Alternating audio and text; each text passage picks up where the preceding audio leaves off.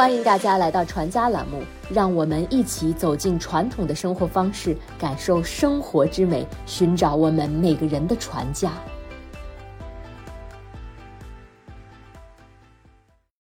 今天读到《茶与壶的记忆》，想和大家聊聊中国茶。我其实对茶呢不算很懂，身边呢不乏爱茶的人，总是有口福喝到不同的好茶。后来我也就开始慢慢的学着喝茶，甚至有的时候开始挑选不同设计师的茶具。其实比起现在讲究茶道的朋友们，任翔老师说，上一代人喝茶可真简单多了。他们使用的茶具就只有一个厚厚的玻璃杯。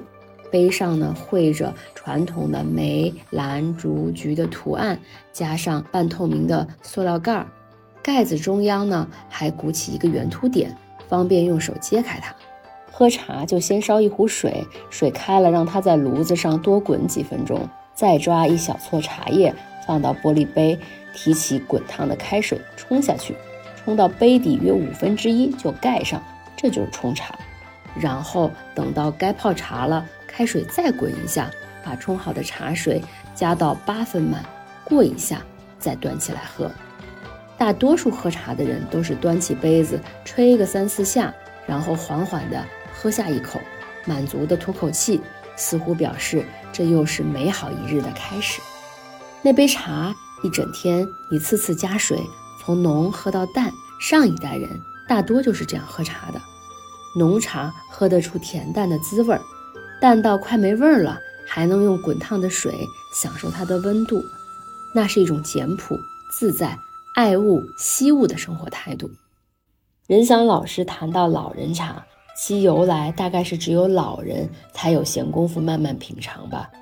但喝老人茶的不一定都是老人，周遭的环境也无法让人感受到静心品尝的乐趣。我个人感觉有点像我们说的功夫茶。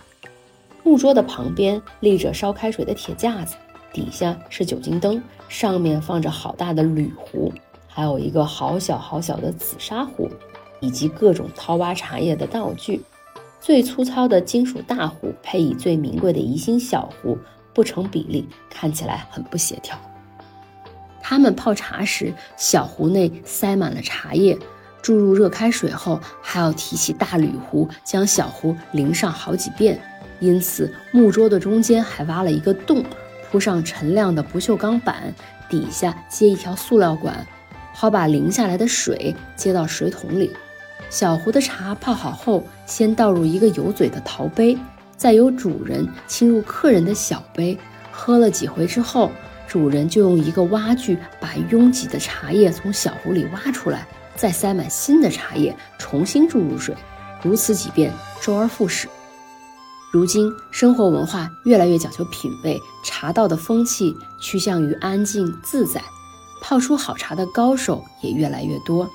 他们用心地推广茶道艺术，与茶相关的活动，以茶会友的茶会也很蓬勃。而且，茶会上的一切都看得出细致的美学层次，比如说花艺的构图、布料、竹类的装饰、研发的茶点心，都精致而有创意，更能烘托出会场的气氛。这种茶会不像日本茶道那么讲究拘谨的礼数，有人形容日本茶道是和敬清寂，而我们的茶道则是人情义理。这样的形容是很贴切的。当我们静心品茶时，仿佛是禅坐，最适合现代人忙里偷闲、陶冶性情、享受俗虑一清、自由自在的喜悦。时令节庆，四季烟火。匠心手艺，齐家心语，生活中的每个美好瞬间都值得铭记。在宏大与细微、寂静与繁华中，找到我们的初心。传家之旅，福慧传家。